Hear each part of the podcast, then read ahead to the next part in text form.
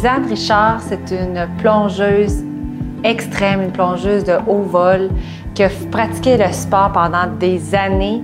Donc, elle, elle a vécu sa craque au niveau physique.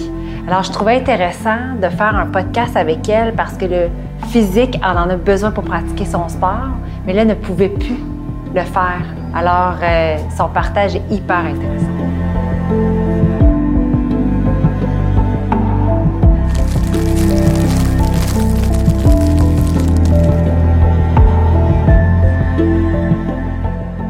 Lisanne, parle-nous d'un moment où est-ce que tu as eu l'impression que tout s'est effondré, euh, où tu as eu à craquer? Quand, euh, quand tu m'as lancé cette question-là, je me disais, crime, lequel choisir? Mais c'est drôle parce que j'ai quand même un attachement pour ces moments-là, parce que clairement, les moments les plus difficiles, c'est ceux-là où on a trouvé des nouveaux outils, où on en est sorti plus fort. Ouais. Euh, fait que, tu sais, moi, j'ai quand même de la gratitude par rapport aux phases qui ont été difficiles dans ma vie. Mais euh, je dirais que la phase la plus difficile, ça a été en 2017. Tu sais, juste pour faire une mise en contexte, là, moi, je pratique le sport qui est le plongeon de haut vol. Puis, euh, c'est un sport qui est en pleine expansion là, sur la scène mondiale. C'est un sport extrême hyper dangereux, qui nécessite énormément de préparation, puis beaucoup de, dons de soi, puis de dévouement, surtout à l'époque euh, par rapport à où était rendu le sport du côté féminin. Euh, j'avais décidé de m'investir à 100% dans ce sport-là. J'avais bifurqué. Moi, j'avais une belle carrière en cirque. J'étais personnage principal euh, au Cirque du Soleil, entre autres. Puis j'ai tout mis ça de côté pour m'investir dans le sport à 35 ans, avec déjà trois enfants, plus vieille que toutes les autres. Puis donc, tu as fait carrément comme un 360. Tu as, laissé ce que tu connaissais dans ta, dans ta carrière. puis rendu plus facile un peu, si on peut dire, pour partir dans un nouveau défi. Puis là, là, on est en 2015 à l'époque. Puis ça a été hyper difficile quand même comme transition. Puis au début, malgré les, efforts fournis, j'obtenais pas les résultats euh, que je souhaitais. Puis là, finalement, 2016, ça a été ma meilleure... Euh, à l'époque, c'était ma meilleure année de compétition en carrière. J'ai été euh, nommée athlète féminine de la, de la FINA, qui est la Fédération internationale de natation, donc qui regroupe tous les sports euh, olympiques aquatiques. Le seul sport qui n'est pas olympique encore de la FINA, c'est le plongeon de haut vol. Mais bon, en tout cas, une belle reconnaissance. L'équivalent masculin, c'était Michael Phelps qui l'a reçu en natation, puis dans chaque discipline, un homme et une femme l'avaient reçu. Donc, 2016, une année formidable. Mais j'avais terminé deuxième au classement général Red Bull Cliff Diving. Donc là, mon, mon défi puis mon objectif pour l'année 2017, c'était de remporter le Red Bull Cliff Diving parce que j'avais remporté du côté final, mais pas encore. Euh, Donc, tu t'es entraîné pour ça? Oui, puis ça allait super bien. Toute la pré-saison allait bien. J'arrivais avec des nouveaux plongeons. Puis, juste avant euh, la saison de compétition, j'avais dû faire le choix déchirant de partir faire un camp d'entraînement tout juste avant la première saison de la compé. Puis pour moi, c'était déchirant parce que ça représentait un départ de presque trois semaines. Je suis maman de trois enfants, c'est pas facile de partir trois semaines de chez nous. Puis bon, c'était important d'aller en Autriche parce que ça allait vraiment me permettre de commencer fort ma saison. Alors. Euh, Puis tu t'entraînais combien d'heures par semaine? Ah, à l'époque, euh, je dirais, mais tu sais, c'est pas juste du plongeon, là. Il y a plein de choses, là, mais lié au plongeon, c'était vraiment comme un travail à temps plein, là. Je dirais que j'investissais 40 heures semaine, là. Mais c'est pas juste dans l'eau, Il y a de la préparation physique, il y a des entraînements complémentaires, visualisation. Mais bref, super investissement. On était au petit sprint avant la saison de compétition. Je suis en Autriche. Moi, dans la vie, je performe à 20 mètres, 22 mètres et tout. Puis là, en Autriche, je fais un plongeon de 5 mètres, qui était juste un éducatif. Puis là, je sens comme un courant électrique passer dans tout mon côté droit. Puis finalement, bon, là-bas, en Autriche, par des j'ai appris que c'était une, une hernie discale, mais vraiment sévère parce que c'était avec compression du nerf la douleur était tellement forte que je devais tout le temps être couchée sur le dos. Je n'étais pas capable d'être assis. Là, tu es rendu là-bas, puis là, tu peux plus bouger. C'est ça. Puis là, je sais pas comment revenir chez moi parce que je suis obligée d'être couchée sur le dos. Je comprends que je peux pas faire la première compétition de la saison. Puis là, en plus, pendant qu'on est en train de trouver comment euh, revenir à la maison, parce que l'équipe de Red Bull a été géniale, j'ai eu du soutien, puis tout ça, là, je suis à quelque part en Irlande, à l'aéroport, couché sur le dos. Puis là, j'ai un appel de la clinique qui avait passé ma résonance magnétique que je suis pas capable de prendre parce que je suis trop en douleur. C'est un des responsables Red Bull qui le prend, qui annonce que j'ai une masse dans la boîte crânienne. Puis là, que c'est possiblement cancéreux. Fait que là, tu sais, moi, en plus d'être complètement blessée, toutes ces en douleur, moi, je m'en allais là, là pour remporter, là, puis débuter la saison avec brio et tout. Puis là, finalement, je ne sais pas quand est-ce que je vais pouvoir simplement me tenir en position assise. Je ne sais pas si je vais avoir besoin d'une opération pour régler mon cou. Puis je sais que j'ai probablement un cancer. Puis tout ça m'est annoncé pas dans ma langue. Là. Fait que... OK. Et cancer égale la peur de mourir ben, aussi, là. Ben, c'est ça. Puis, puis vraiment, euh, puis en même temps, la confusion à travers tout ça, là, parce que j'étais tellement dans la douleur que je comprenais pas exactement ce qui se passait. Mais bon, je finis par réussir à rentrer chez moi, mais comme il a fallu prendre des billets d'avion en première classe pour être couché sur le dos, puis direct arriver au pays, on s'en va tout de suite à l'urgence pour avoir une, prescription euh, de médicaments pour alléger la douleur parce que la prescription que j'avais eue là-bas n'était pas adéquate par rapport au niveau de douleur que je vivais. Puis là, ben c'est ça, il y a cette crainte-là. Euh, puis ça a pris du temps avant d'avoir plus de tests au pays, puis des confirmations que, OK, oui, il y a bel et bien une masse, mais non, c'est pas cancéreux. OK. Fait que là, pendant combien de temps que tu tu pensé que tu pouvais avoir le cancer? Ah, bien, pendant, pendant tout l'été, là, plusieurs oh, mois. Quand même. tu vis carrément dans l'incertitude. C'est ça, puis la douleur en même temps, là, parce que malgré les médicaments, cette douleur-là était insoutenable. C'était complètement fou. J'ai passé l'été à l'été, puis à voir mes amis compétitionner à la télévision, puis puis à pas pouvoir m'occuper de mes enfants comme il faut, là, ma petite était toute jeune encore, je pouvais plus la prendre dans mes bras, je pouvais pas lui donner son bain. Comme tout s'est effondré là, cet été-là. Puis on a perdu notre logement. Il a fallu qu'on déménage. Euh, c'était vraiment comme...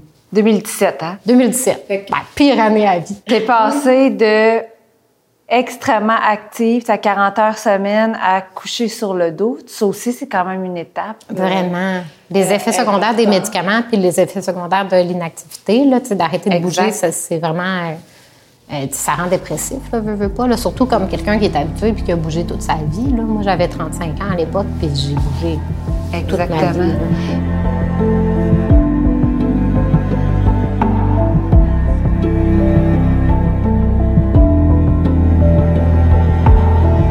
Puis, est-ce que tu avais euh, souvent des idées noires ou la peur de ben, qu'est-ce qui va arriver dans le futur? Est-ce que Bien, la, principale chose à régler, c'était vraiment savoir qu'est-ce qui arrivait avec la masse. Là. comme ça, c'était la priorité. Rendu là, mon sport avait moins d'importance, ma blessure, comme tout était... fallait relativiser. Là. La priorité, c'était de savoir... C'était la vie. Oui, c'est ça. Fait que là, ça, il y avait beaucoup d'inquiétudes, puis ça a été long, avec les scans avant d'avoir des résultats. Puis quand on avait des résultats, c'était comme, ah, ben on va revérifier. Donc, c'était toujours un peu inquiétant, là. Mais là, on a revérifié plusieurs fois. donc, euh, vraiment, on, comprend qu'il n'y a pas de problème. on, reste attentif, mais je n'ai pas euh, des examens aussi souvent qu'avant par rapport à ça. Mais, euh, fait que là, oui, il y avait la peur de mourir. Puis le, sais, en étant maman, puis c'est beaucoup de, de requestionnement, mais en même temps, un petit peu déjà de gratitude. Parce que si on y pense, si ça avait été grave, là, une chance que j'ai eu un MRI qui l'a détecté, parce qu'en même temps, on aurait eu plus de chances de l'avoir attrapé à temps, donc de pouvoir le guérir, parce que c'est vraiment, dans le jargon médical, là, ils appellent ça une, en tout cas, une trouvaille aléatoire ou quelque chose comme ça. Là, comme des fois, il y a des gens qui ont des examens pour quelque chose, puis c'est là qu'ils découvrent quelque chose d'autre. Fait que, fait que là-dessus, je me disais, OK, bon, ben, c'est pas arrivé pour rien. Mais finalement, euh, mais finalement, il n'y a rien, puis c'est encore mieux, là, mais euh, c'était, ça n'a pas Donc été facile. là, il a fallu que tu sortes de ton logement en plus. Oui, fait que là, on le déménagement d'une famille, puis tout ça, ben, parce que les propriétaires devaient reprendre le logement. Là. Eux étaient dans une situation particulière. C'était pas de leur faute, là. on avait une super belle relation avec eux. Mais tu sais, déménager une famille, quand tu n'es pas capable de te tenir debout, là, c'est pas évident. Là. Je ne pouvais pas, faire des boîtes. Je pouvais pas me réinstaller après. Je pouvais pas euh, magasiner le prochain logement. Euh, fait que ça aussi, là, c'était complet. Puis, tu sais, en même temps, le logement, c'est comme, OK, comme tout est instable autour de moi, mais ma place est stable. Mais là, même ma place n'était pas stable. Fait que ça a comme ajouté, là, au dramatique de la situation. Ouais.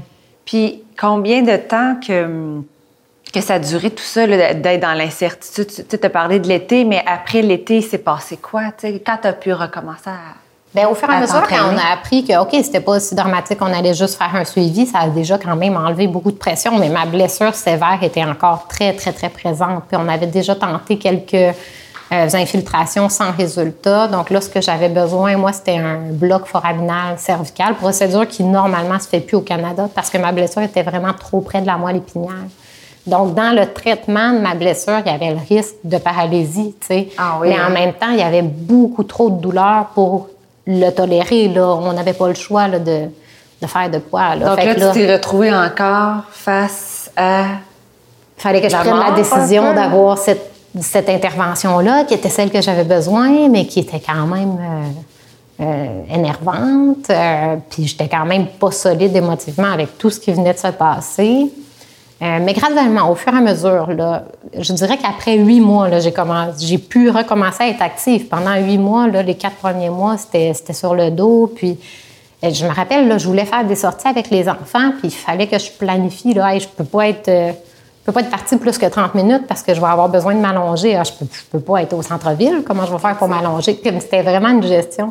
Mais en même temps, là, je dis ça, là, mais regarde, je, je suis chanceuse, là, je suis complètement fonctionnelle. Comme j'ai des gens, je, je connais quelqu'un de très proche qui est tétraplégique suite à un accident.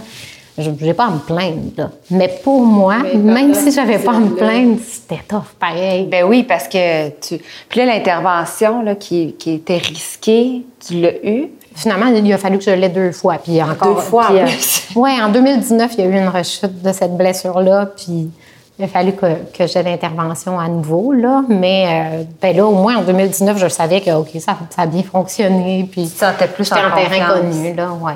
OK.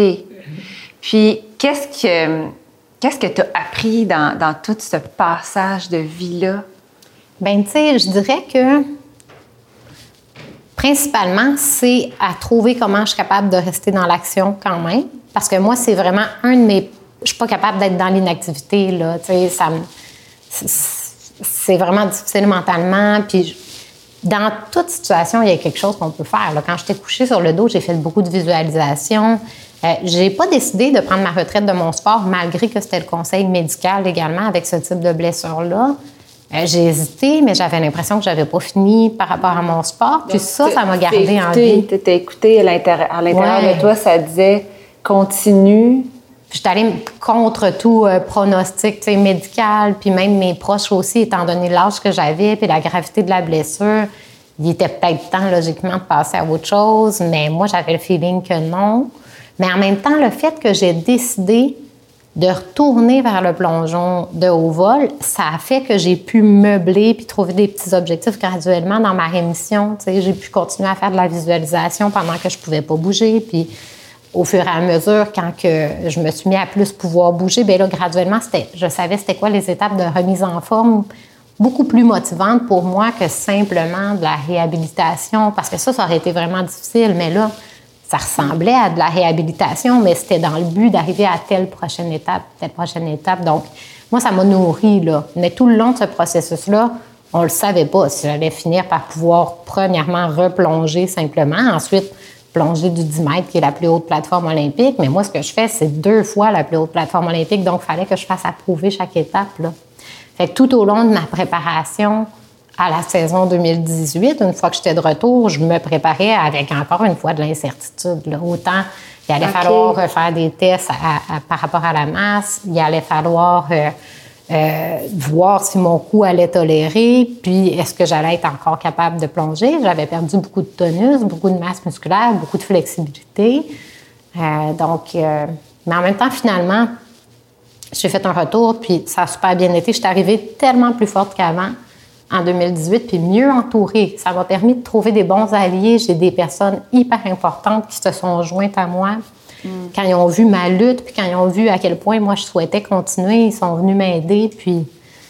Fait que j'étais dans l'action petit à petit. Ça, c'est clairement une des façons qui m'a aidé vraiment à, à me remettre, c'est d'avoir des objectifs à court, moyen et long terme, mais de me concentrer sur qu'est-ce que je fais aujourd'hui pour mon objectif à court Donc, terme. c'est ça, tu te focusais sur le moment présent, mais à l'intérieur de toi, y avait-tu quelque chose qui disait crois-y, avance? Tu- Est-ce que tu le savais au fond, fond de toi que même malgré les incertitudes de, de l'équipe médicale qui t'entourait et des gens aussi qui pouvaient avoir peur pour ta santé physique, est-ce qu'au fond de toi, malgré tout, tu le savais? Oui, je le savais. C'est pour ça que je voulais pas. Moi, moi, j'ai toujours eu l'instinct super fort. Fait que je le savais qu'il fallait continuer. Mais en même temps, je me disais, si jamais, finalement, je peux pas continuer, je regretterai pas, parce que ça va m'avoir aidé à me remettre sur pied anyway, qui était la priorité de toute façon. Donc, je le faisais en souhaitant vraiment pouvoir m'y rendre. Mais je me disais, si on atteint 60% de cet objectif-là, ben c'est toujours bien mieux que si on visait rien. Là. 60 de, de quelque chose de grandiose, c'est très bien finalement. C'est quand même en réussite. Là. Donc, il fallait vraiment que. Je pense que d'avoir des objectifs grands, ça m'a permis d'accomplir les premières étapes qui étaient les plus difficiles finalement.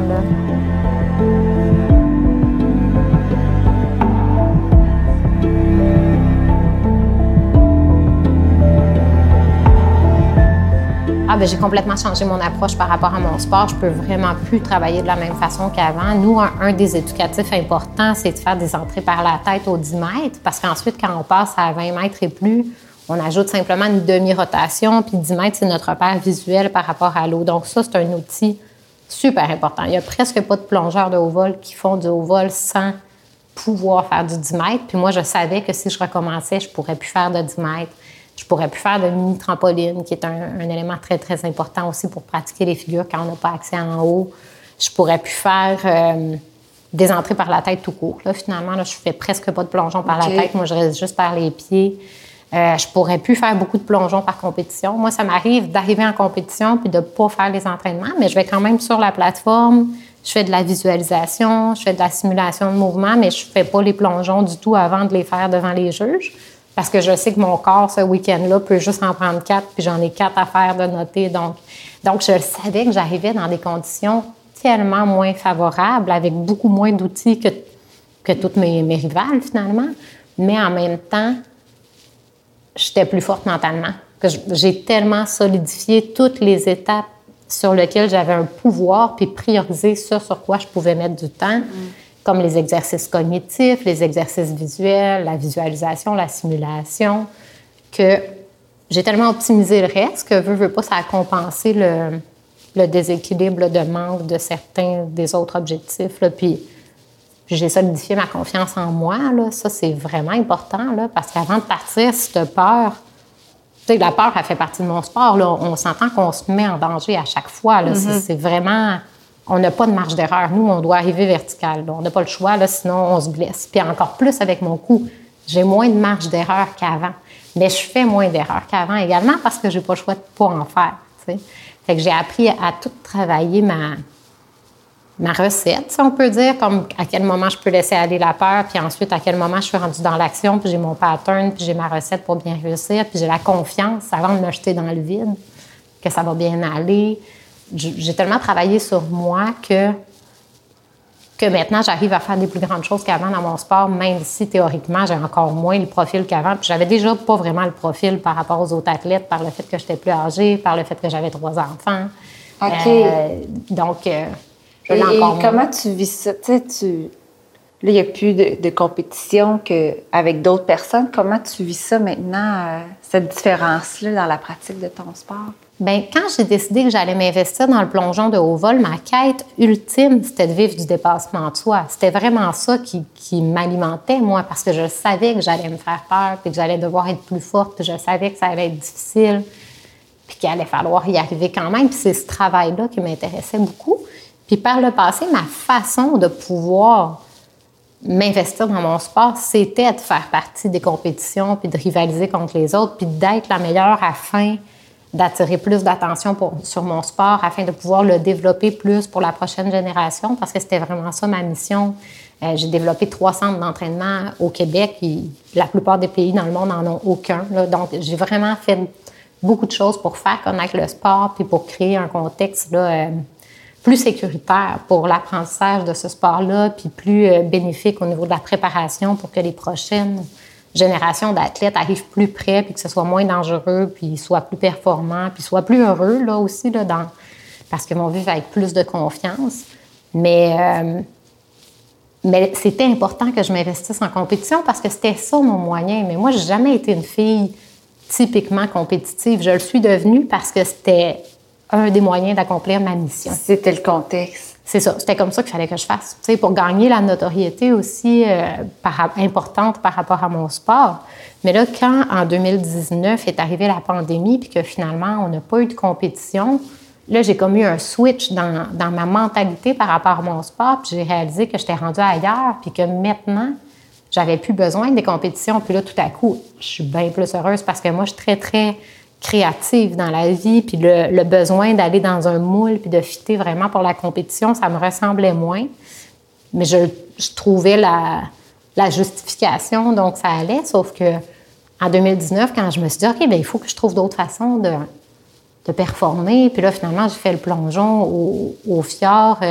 Collaboration avec Pierre Lavoie. La vidéo est magnifique. On a eu plus de 200 000 vues sur ma page Facebook Athlète. Puis là, c'était pas en compétition, là, c'était vraiment mettre en valeur la beauté du paysage. Tu, dirais-tu que justement, le fait de ne pas avoir cette pression de compétition te permet de faire de l'espace davantage à la créativité? Ben oui. Puis à ben te dépasser?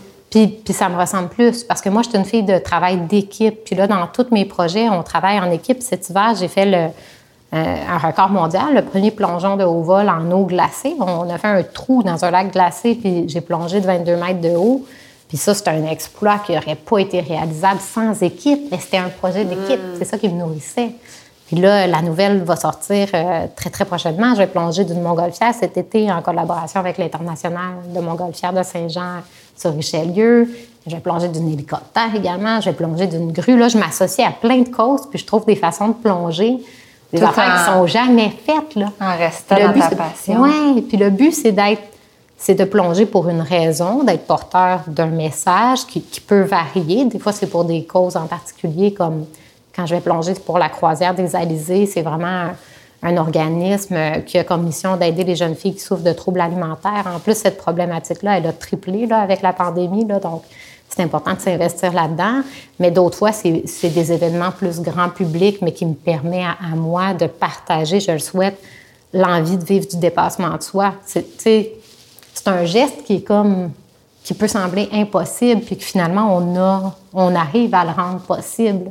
Donc, c'est ça ce message que je veux partager aux gens. Je veux que les gens, s'ils vivent des enjeux, puis qu'ils se disent « Oh mon Dieu, ça a l'air impossible », mais je veux que ça les motive. Oui, je veux que ça les motive à, à vivre leur propre dépassement de soi. Puis en terminant, est-ce que tu voudrais nous donner un petit outil euh, de visualisation? Euh, tu sais, quelqu'un qui arrive devant un chaos euh, extérieur, quel outil que, que tu pourrais partager à une personne qui vit une épreuve ou une surprise? Oui, ben tu sais, il y en a plusieurs, mais le premier que moi j'ai trouvé là, en 2017, ça a été la méditation. Tu sais, comme des fois quand les éléments extérieurs sont trop prenants, il faut juste apprendre à faire le vide quelques minutes. Là, tu sais. Au début, la méditation, c'est même pas du tout de remplir notre esprit, là, c'est de le vider. Mais là, ensuite, une fois qu'on est capable de trouver ce calme-là intérieur, ben là, on est capable d'être plus optimal dans tout, là, dans notre concentration, dans dans nos objectifs, dans notre visualisation. Puis au niveau de la visualisation, ben là, il y a tellement d'approches différentes, mais ben, je pense que c'est important de rappeler aux gens que c'est un entraînement. parce qu'on essaie la première fois, ça ne veut pas dire qu'on va réussir. Là, c'est difficile. Ça prend de l'entraînement faire de la visualisation. Mais c'est un entraînement à apprentissage rapide. le truc, c'est de se trouver des cases horaires. Réservez-vous trois fois dix minutes dans votre semaine, puis faites-le absolument, même si vous avez l'impression que ça ne fonctionne pas. Puis dépendant, c'est quoi les objectifs, si c'est réussir quelque chose, des fois, on n'est pas capable de se voir le réussir, mais on est capable de voir quelqu'un d'autre le réussir. Ah, ben c'est un bon truc. ça peut être de visualiser comme, comme une silhouette ou comme de l'extérieur. Puis éventuellement, on est capable de le transposer, que ce soit nous. Mais c'est comme graduellement ajouter le niveau de difficulté à ce qu'on visualise. Mais c'est sûr que on est tous capables de commencer à visualiser. Puis il faut accepter qu'il va y avoir des erreurs là-dedans, comme dans n'importe quel apprentissage. Ça sera pas parfait. Mais se vider l'esprit. Oui, bien au début, si on commence l'esprit vide, on a bien plus de chances de réussite aussi. Ouais.